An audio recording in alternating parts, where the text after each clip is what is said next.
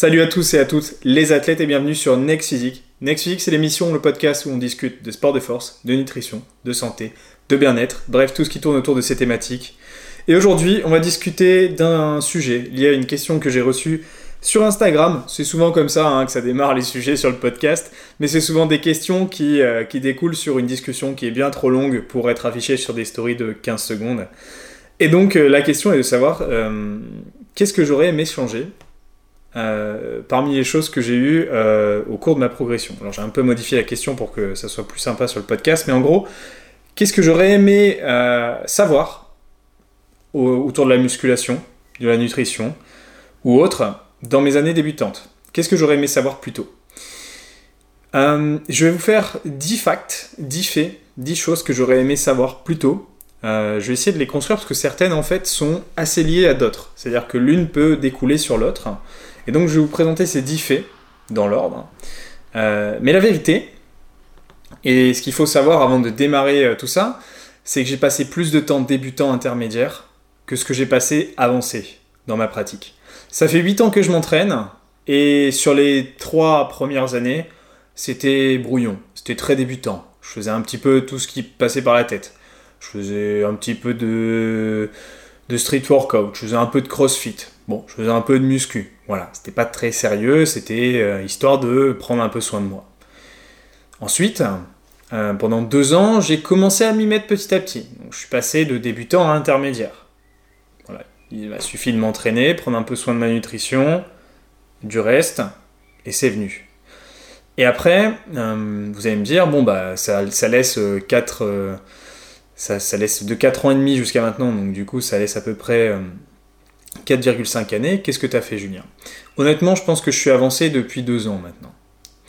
Euh, le reste du temps, je suis passé de ce stade intermédiaire à avancer. Au final, j'aurais pu passer peut-être un petit peu moins de temps intermédiaire, mais ça va. Mais c'est surtout ce temps débutant là où j'ai passé euh, quasiment 5 ans à essayer d'être euh, à une stature correcte j'ai commencé à me faire sponsoriser, j'ai développé mon compte Instagram, etc.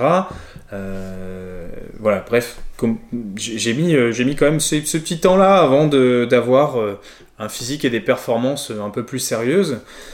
et il y avait plein de choses en fait qui me plombaient et qui me ralentissaient, qui faisaient que je n'arrivais pas justement à passer le cap du next physique. donc c'est ça la, vérité, hein, c'est qu'aujourd'hui j'ai 8 ans derrière moi, mais parmi ces 8 ans, il y en a 5 où j'ai appris beaucoup de choses et euh, j'ai dû euh, changer pas mal de choses. Bref, voilà, c'est normal, hein, c'est l'histoire. C'est justement cette expérience-là qui m'a permis d'être là aujourd'hui. Et honnêtement, si c'était à faire, je le referais. Parce que ça m'amènerait exactement dans la même situation où je suis aujourd'hui, où je suis heureux. Ça m'amènerait là où je suis maintenant. Et même si je sais que c'était pas parfait et que j'ai passé du temps à faire n'importe quoi, eh bien c'est cette histoire-là qui fait qu'aujourd'hui je suis là en train de vous parler de tout ça. Et donc je pense que vous aussi vous êtes content que j'ai fait ces conneries, parce que sinon je serais pas en train de vous faire un épisode sur j'aurais aimé savoir tout ça avant. Ok Donc euh, je pense que c'est donnant-donnant et c'est cool pour tout le monde euh, sur cet épisode, c'est cool pour vous. Bon, euh, moi j'aurais peut-être pu progresser un petit peu plus vite, mais bon, au final je fais un épisode avec vous, donc c'est bénéf. on va y aller. Donc, premier, first fact, first thing. première chose que j'aurais aimé savoir Plutôt, euh, en fait, j'aurais aimé savoir que changer d'exo en permanence et ne pas avoir un programme fixe me bloquait. En gros, je passais mon temps à changer d'exercice à chaque séance, même si j'avais des séances qui revenaient. Par exemple, je me disais le lundi c'est épaules, euh, le mardi c'est les bras, le mercredi c'est les jambes. Euh, en fait, ce qui se passait, c'est que même si j'avais l'idée de faire ça, cette répartition-là, je changeais à chaque fois. J'avais pas les mêmes séances épaules, j'avais pas les mêmes séances jambes. Ça changeait tout le temps je passais mon temps à changer, à tester des exos. En fait, quand on débute, on a, on, aime l'activité, on aime le muscu, et en fait, on découvre plein de choses. Donc c'est un peu Disneyland. On se retrouve avec plein de possibilités. On a envie de faire ci, on a envie de faire ça. Et la réalité, c'est qu'en changeant tout le temps, ça marche euh, pendant, allez, la première année, les premiers mois. Après, euh, ça marche plus. On peut pas euh, progresser si on n'a pas une base fixe. On n'a pas un programme sur lequel on va justement progresser. Là, je, je reviendrai sur le point numéro 2. Euh, mais en gros, c'est ça. C'est que ce que j'aurais aimé savoir, c'est que ben, pour vraiment faire la différence, arrête de changer tout le temps, gars. Arrête, Julien, de changer tout le temps tes exercices, de faire tout ce que tu vois sur Internet. Moi, c'était l'époque YouTube. J'avais pas Instagram comme vous, vous pouvez l'avoir aujourd'hui, tout ça. Moi, à l'époque, c'était YouTube. On regardait des vidéos YouTube on disait Ah, c'est bien et tout. Mais à l'époque, nous, ce qu'on faisait, c'est qu'on notait sur notre téléphone en même temps que la vidéo YouTube. On était là comme des connards à essayer de noter tout ce qui pouvait se passer et prendre des, photos, euh, même pas des screenshots, hein, prendre des photos de ce qu'on voyait sur notre ordinateur ou notre télé, et après on y gardait de côté. Ou alors on découpait une page de Flex Magazine où on avait des, bouts d'exercice et des entraînements et on essayait de faire un truc avec. C'était un petit peu plus brouillon, mais au final on se retrouvait à copier ce que faisaient les autres et je passais mon temps à faire euh, le programme de Nathael, euh, puis après le programme de Thibaut en forme, puis voilà, je passais mon temps à changer. Et au final, à force de tout le temps changer, j'avançais pas sur moi-même. Donc le conseil ici qui en découle, c'est de fixer vos objectifs et de fixer votre programmation. C'est vraiment cette idée-là, hein. c'est une programmation qui va vous amener justement vers euh, ce neck physique. Le point numéro 2, euh, ça aurait été d'être, euh, de comprendre que pour être plus musclé, il fallait que je sois plus performant. J'en ai parlé d'ailleurs dans ma story cette semaine, mais souvent les gens se demandent s'ils doivent faire de l'hypertrophie ou de la force. En gros, séparer voilà, vous pouvez pas être plus fort ou être, euh, ou être plus musclé. En fait, c'est une grosse erreur. Et ne pas avoir compris que pour être plus musclé, il faut être plus performant, c'est ne pas avoir compris la musculation. un coach qui vous dit ça, mais il, faut qu'il vraiment qu'il refasse sa formation. Pour être plus performant, il faut être plus musclé. Pour être plus musclé, il faut, être, plus performant. Vous allez regarder les, les, plus gros athlètes en force, les personnes qui sont très fortes dans le monde. On prend Larry, Larry Wills, Exemple très connu, Larry Wills. Vous allez voir son physique, il fait pas rire les mouettes. Et d'un autre côté, on va chercher à regarder euh, Chris Bumstead, par exemple, en classique physique. On va regarder euh, un petit peu euh, ses stats en performance. Vous allez voir que sur son squat, c'est pareil, ça fait pas rire le nombre de plates qu'il y a sur la barre. C'est assez, assez relatif. Évidemment qu'il y a une spécificité, mais il faudra être meilleur sur ces exercices qui sont en programmation, sur lesquels on n'est du coup pas en train de tout le temps changer, pour être plus musclé. C'est vraiment une condition de base, c'est ce qu'on appelle la surcharge progressive. La surcharge progressive, je suis en train de bugger. La surcharge progressive. En gros, le but, c'est d'augmenter progressivement vos performances, bien sûr proprement, sans faire n'importe quoi, mais être meilleur sur les exercices que vous avez en place sur votre programmation. Numéro 3, fait numéro 3. Euh, j'aurais aimé savoir qu'il faut prendre des notes pour comprendre son évolution et attester de son efficacité. En fait, euh, voilà, je changeais tout le temps mes exos, j'avais des notes, mais plutôt de ce que je devais faire à la prochaine séance.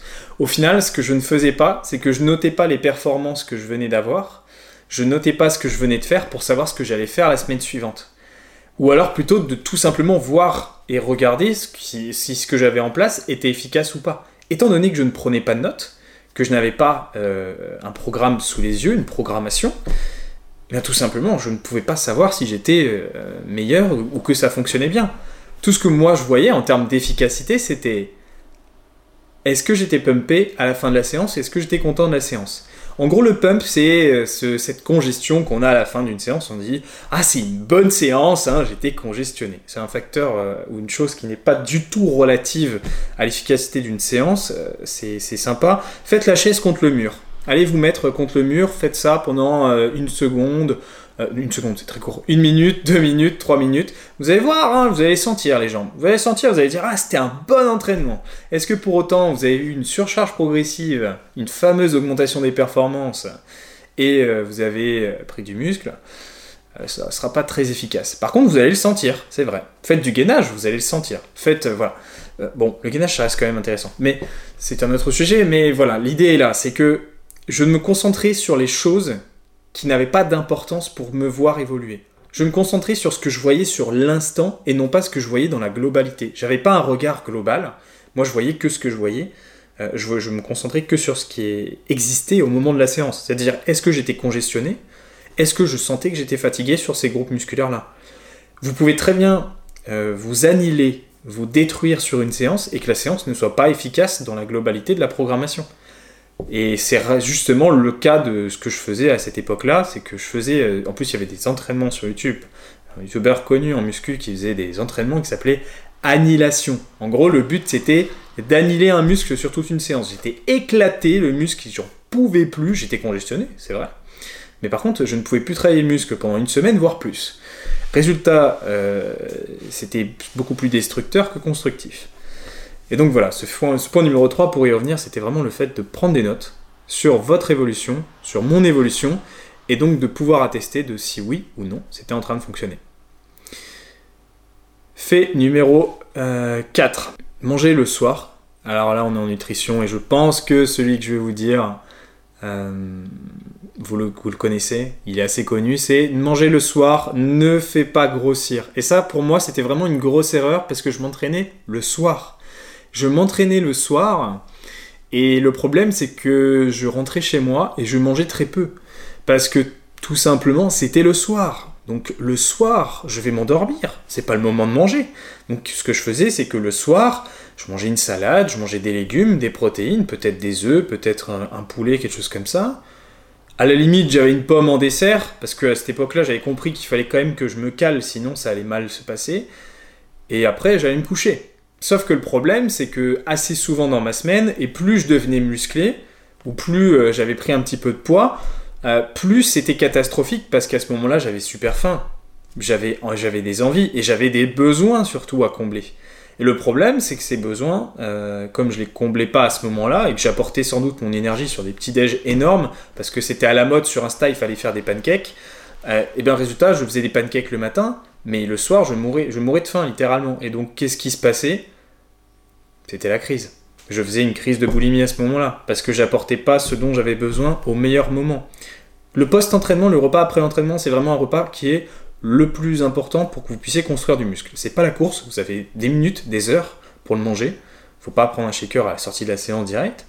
Euh, mais le problème, c'est que voilà, je, je comprenais pas, euh, ou je n'avais pas euh, justement cette, ce mythe qui était cassé dans ma tête du fait de manger le soir.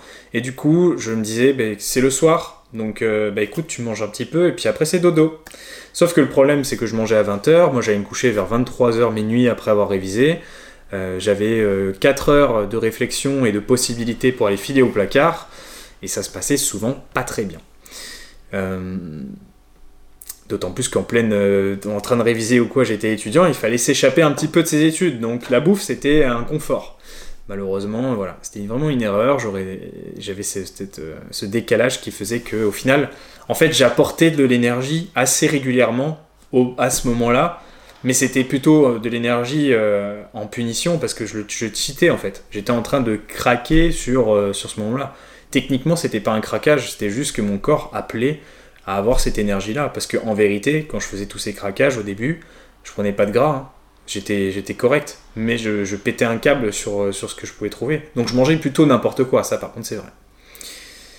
Bon, on va pas s'éterniser là-dessus, c'était plutôt le fait d'exposer ça. J'en ai déjà parlé sur une vidéo YouTube que, certains doivent connaître, c'est la vidéo qui est la plus vue sur ma chaîne. Euh, c'est, une vidéo sur la boulimie. Fait numéro 5, les entraînements, on revient à l'entraînement, les entraînements split ne me faisaient pas avancer. Et ça c'est quand même assez lié au point précédent, c'est qu'en fait je passais mon temps à sectionner euh, les parties de groupe musculaire et de faire ça au fur et à mesure de la semaine. Le lundi, c'est les épaules, le mardi, c'est les bras, le mercredi, c'est les jambes, etc. Ça marche quand on est débutant, comme beaucoup de choses marchent quand on est débutant. Hein. Quand on est débutant, à peu près tout peut marcher. C'est ça qui est cool, parce qu'en fait, on est tellement nul que quoi qu'on fasse, ça doit être efficace. Et après, bah, au bout d'un moment, quand on a un petit peu progressé, euh, si on passe son temps à faire ça, à s'annihiler sur des séances, à se détruire les groupes musculaires, on passe une semaine, dix jours à récupérer, on n'est jamais efficace et on progresse pas, d'autant plus si on prend pas de notes. Et le problème, c'est que voilà, euh, je, passais mon temps à sectionner les groupes musculaires, je cherchais à me détruire sur cette séance-là et je ne progressais pas. Euh, et donc j'aurais aimé savoir que j'aurais dû réfléchir à un format d'entraînement, mais à l'époque la question se posait pas, tout le monde faisait du split on n'était pas encore assez informé du fait que le full body ou le fait de euh, travailler en haut du corps, bas du corps, de mieux répartir ses exos sur la semaine et de ne pas faire tous les bras au même moment ou de ne pas faire euh, tout son cul, tous ses fessiers au même moment, ça permettait d'élargir les champs de possibilités, de récupérer entre chaque séance et de par exemple répartir euh, ses exos de, de, jambes sur plusieurs séances. Voilà, par exemple, au lieu de faire squat le mercredi, plus leg press, plus leg extension, euh, plus du goblet squat, sans rire. Hein. Je faisais facilement 4 exos de quadriceps ce jour-là. De plutôt les faire lundi des squats, mardi du goblet, mercredi du leg extension. Bon, allez, petit, repos le vendredi pour finir. Leg press. Et voilà, j'aurais mieux réparti. J'aurais pu me donner sur ces exercices au ce moment-là et pas complètement cramé, au bout de 2-3 exos, parce qu'en vérité, je faisais l'extension à la fin, mais j'étais mort. Euh, donc voilà, c'est une chose que j'aurais aimé savoir euh, plus tôt. Point numéro 6, j'aurais aimé euh, savoir et me rendre compte à quel point le sommeil est hyper important pour sa bonne récupération, la construction de ses tissus musculaires, la production hormonale, la production de stress. Ces éléments sont déjà suffisants, je pense que j'ai pas besoin de, continuer, c'est déjà tellement puissant ce que je viens de citer. Mais en gros, voilà, ça m'aurait permis de mieux récupérer, me construire plus vite, d'être moins stressé dans mon quotidien et donc d'être aussi meilleur dans mes études euh, ou dans mes capacités de réflexion, mais ça, marche aussi pour les gens qui travaillent. Euh, ça m'aurait aidé aussi à me mieux me composer au niveau euh, des tissus entre la répartition de gras et de muscles. vous prenez des personnes qui dorment, qui dorment pas très bien la semaine et qui essaient de rattraper leur sommeil le week-end versus des personnes qui dorment globalement de manière bien répartie sur chaque jour de la semaine. Je l'ai déjà cité plusieurs fois cette étude, mais c'est tellement puissant. Les gens qui essaient de rattraper leur sommeil sur la semaine avec 4 fois moins de résultats que les gens qui dormaient régulièrement. C'est énorme. C'est juste énorme. Point numéro 7. J'aurais aimé avoir connaissance que les lipides à 1 g par kilo de poids de corps m'empêchaient à la fois d'être heureux en nutrition, mais aussi d'avoir euh, le bon niveau de production hormonale. Ce qui se passait, c'est que j'ai toujours euh, eu dans mes jeunes années l'idée de, des 1 g par kilo euh, de poids de corps en, lipides.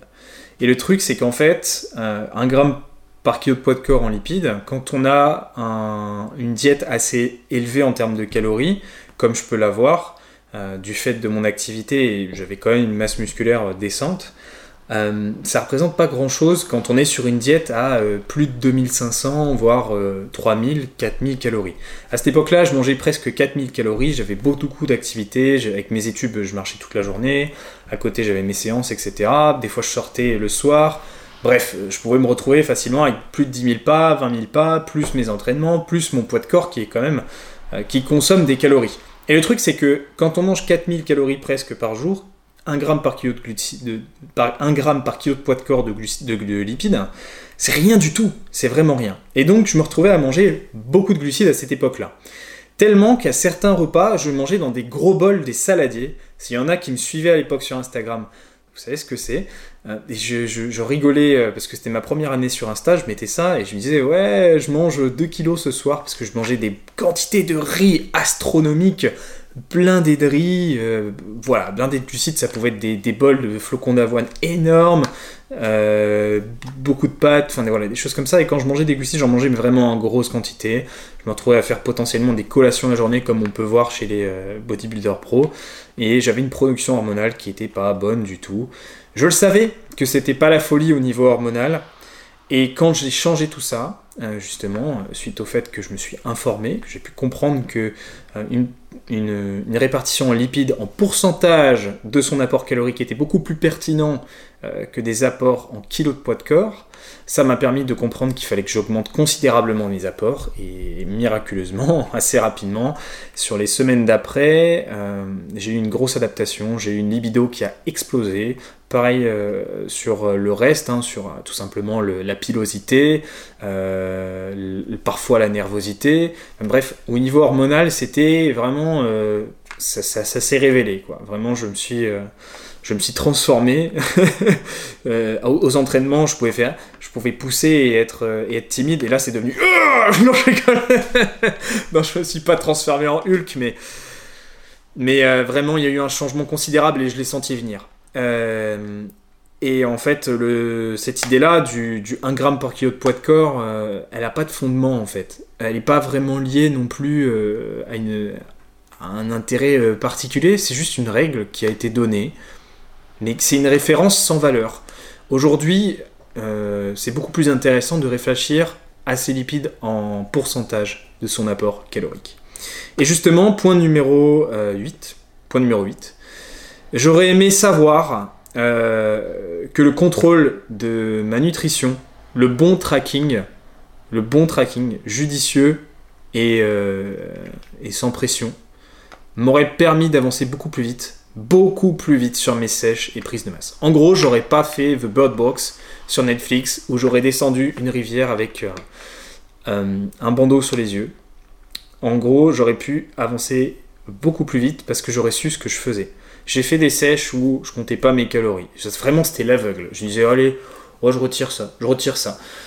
Et à côté, je faisais des prises de masse où je savais pas vraiment ce que je faisais. Je me disais, oh bah, il faut que ça soit plus calorique. Donc, euh, oh, bah voilà, voilà, voilà. Et résultat, à chaque fois, les prises de masse que j'ai pu faire quand j'étais euh, en train de. au niveau débutant intermédiaire, euh, c'était, c'était. Je prenais du gras d'un coup, ça allait trop vite et sur les sèches, ça, marchait un temps, puis ça bloquait de ouf, puis ça avançait parce que je faisais des efforts de dingue. Mais en fait, le truc, c'est que, étant donné que je ne contrôlais pas mes calories, mes macronutriments, j'avais aucune idée de ce que j'étais en train de faire. Alors aujourd'hui, je ne force personne à le faire, euh, mais il faut savoir que ben, c'est normal, quand, vous étudiez et que vous suivez ce que vous êtes en train de faire, euh, bah, vous allez plus vite. Euh, ça marche pour les entraînements sur le fait de noter ses performances, mais ça marche aussi avec sa nutrition. Et j'aurais aimé savoir le faire, bien le faire, sans pression, parce que forcément, quand on essaye d'apprendre par soi-même à traquer ses calories et tout, c'est prenant. et quand on apprend tout ça par soi-même, surtout à l'époque, moi j'avais pas du tout Instagram comme vous pouvez l'avoir et tout, avec des infos et tout. moi à l'époque, j'étais, largué sur euh, sur une île déserte où je devais euh, quasiment euh, tout apprendre par moi-même. j'ai même commencé à compter mes calories sans une application sur le téléphone, j'ai commencé avec un tableur sur l'ordinateur où je renseignais les calories de chaque aliment que je pouvais manger dans mon, dans mon assiette. C'était un bordel monstre. J'ai passé, j'ai passé du temps de ouf. Bon, ça n'a pas duré très longtemps avant que je me rende compte qu'il y avait MyFitnessPal qui venait d'être créé. Donc déjà, si, si je vous dis que MyFitnessPal venait d'être créé, vous imaginez un peu mon âge. Mais euh, et voilà. Et, euh, et du coup, euh, du coup, cette idée, en fait, c'était tout simplement de, de savoir ce que j'étais en train de faire et donc du coup d'avancer beaucoup plus vite. Et j'aurais aimé, point 9 qui est pas très loin, fait numéro 9, j'aurais aimé savoir ou avoir un guide sur les compléments alimentaires. J'ai dépensé beaucoup d'argent inutilement dans des compléments alimentaires juste pour les tester, pour savoir si ça allait marcher sur moi, ça n'avait pas marché sur moi. Euh, parce que j'avais vu un tel qui recommandait ça, si, ça.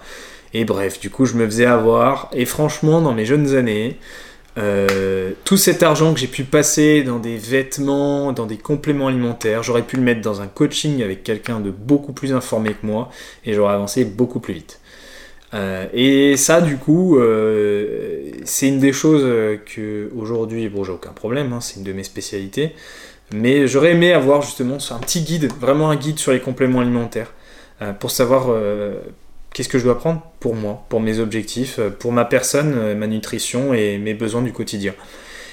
aujourd'hui, c'est quelque chose que je fais, qu'on offre dans nos coachings, c'est-à-dire quand on rejoint, quand quelqu'un rejoint les coachings chez, dans la team MFT, il reçoit une bibliothèque de guides, dont justement un guide de, compléments alimentaires parmi plus d'une dizaine de guides. Euh, mais c'est aussi euh, une chose qu'on aborde plus, plus en profondeur dans un module de euh, l'académie Master Ton Assiette, donc c'est l'académie d'apprentissage en nutrition recette.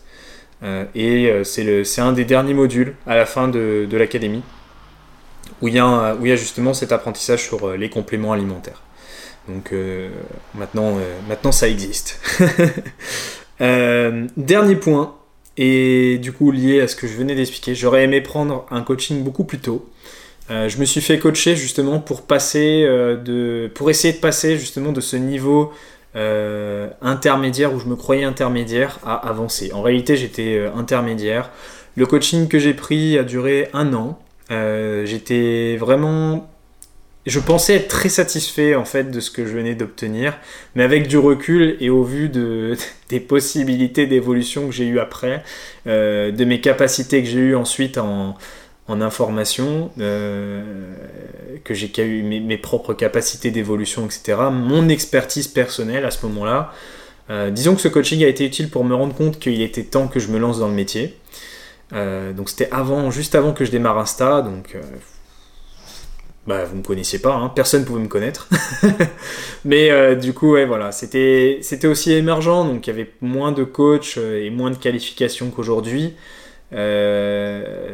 Et, du coup, c'était quand même j'étais content. Mais le truc, c'est que aujourd'hui, quand je vois ce que moi je propose, euh, sans vouloir me vanter, ça, ça valait pas un clou, quoi. Mais pourtant, c'est quelqu'un qui fait toujours euh, ses coachings de la même façon.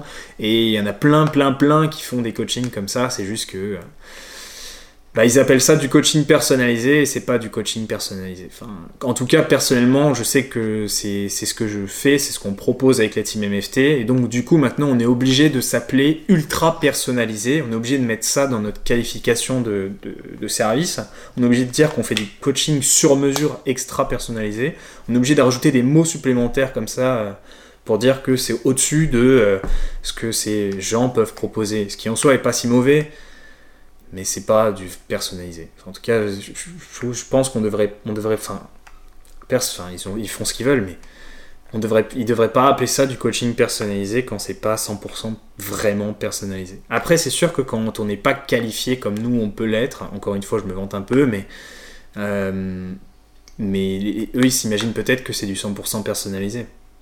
Voilà, c'est ça. C'est que euh, ils sont pas, ils sont pas au même niveau, donc pour eux, c'est euh, c'est de la qualité plus plus, ce qui n'est pas forcément le cas. Bon bref, je suis en train de cracher sur les autres, j'aime pas ça. Euh, et, euh, et donc du coup, euh, j'étais voilà, sur ce dernier point du fait de, d'avoir pris un professionnel avec moi pour s'occuper de moi plus tôt et pour justement m'apprendre toutes ces choses qui m'auraient fait passer un stade beaucoup beaucoup plus rapide. au final après j'ai j'ai pris un petit peu plus de temps, mais ça m'amène là où je suis aujourd'hui. Ça m'amène euh, dans cette évolution-là, en train de, parler avec vous sur ce podcast euh, et de vous présenter tous ces points. Et sans euh, toutes ces erreurs-là, je serais peut-être pas là aujourd'hui. je sais pas où je serais, mais je pourrais pas faire cet épisode avec vous. Donc c'est sûr que c'est tout bénéf pour tout le monde. Actuellement là, pour faire le petit, la petite transition de fin d'épisode et parler un petit peu de moi, euh, quel, quel ego. Euh, non, je sais que ça vous intéresse et vous me posez pas mal de questions par rapport à ça, mais déjà, j'aimerais énormément vous remercier pour euh, tout l'intérêt que vous portez à l'épisode, aux épisodes de l'émission de Next Physique. Et j'aimerais remercier toutes les personnes qui sont allées sur YouTube et sur Apple Podcast pour mettre des notes. On est passé de 3 notes sur Apple Podcast à 12, donc je sais qu'il y en a 9 qui ont fait l'effort, et pourtant vous êtes des centaines à écouter cet épisode. Donc si vraiment tout le monde voulait m'aider, vous y seriez allé. Euh, et des gens qui sont allés sur YouTube commenter, c'est vraiment très cool de votre part. Donc si vous voulez vraiment m'aider, parce que je dis ça parce que vous êtes beaucoup, beaucoup sur Spotify, vous êtes les trois quarts à écouter le podcast sur Spotify. Euh, et ce problème de Spotify, c'est que j'ai aucun moyen de voir les statistiques et d'améliorer le podcast. ça m'améliore pas mon référencement. Euh, et donc le seul moyen de m'aider, c'est soit de mettre une note sur Apple Podcast avec un avis, et euh, pareil pour YouTube, un like et un commentaire. Ça mange pas de pain, et si vous pouvez faire ça, ça serait super cool. Euh, et sinon, voilà, la mini-cut pour savoir où j'en suis, parce que je sais que vous aimez bien suivre ça.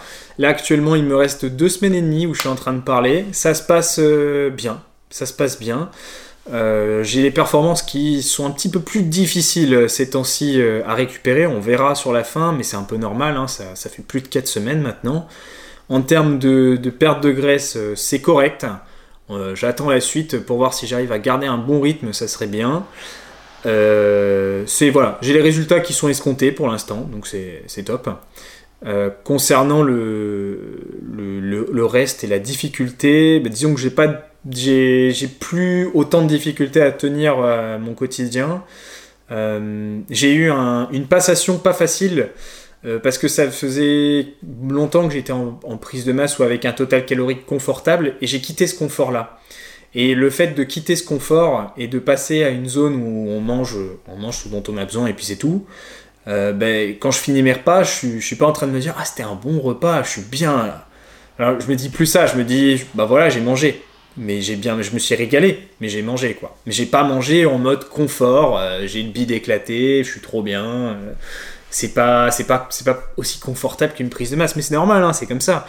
Euh, mais c'est, il y a une petite transition quand même à mettre en place entre justement ce confort et la mini cut, qui est quand même un déficit calorique agressif. Donc c'est vrai que je me retrouve avec beaucoup moins de calories que ce que j'aurais pu avoir sur une sèche normale. Euh, et donc forcément, euh, ça met un coup au foie, comme dirait Monsieur Macron avec euh, McFly et Carlito. Donc, ça, ce petit coup au foie, il a mis deux semaines à peu près où j'étais un peu triste. Je me disais putain c'est dur, c'est pas cool, j'ai moins de chocolat. mais mais voilà, ça, ça le fait. Euh, ensuite, côté sommeil, euh, actuellement, j'ai un petit, des petits soucis. Euh, tout simplement parce que je me prends le soleil dans la tronche le matin. J'ai pas de volet dans la maison que je, loue en ce moment. et donc, il faut que je me trouve un. Enfin, je me, suis commandé un, masque. Donc, un, masque pour dormir. C'est le top du top. Hein. C'est le nec plus ultra des masques pour dormir.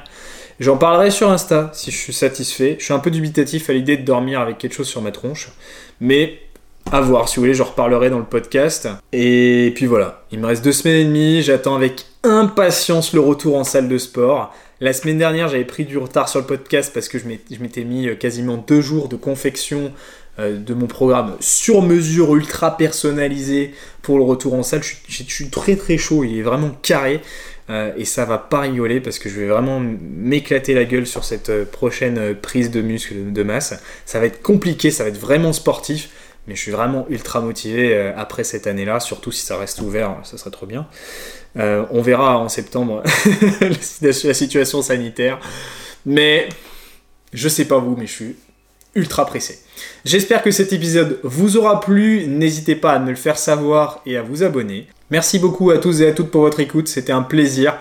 On se retrouve la semaine prochaine pour un nouvel épisode. C'était Julien, je vous souhaite de passer une bonne semaine. Salut les athlètes.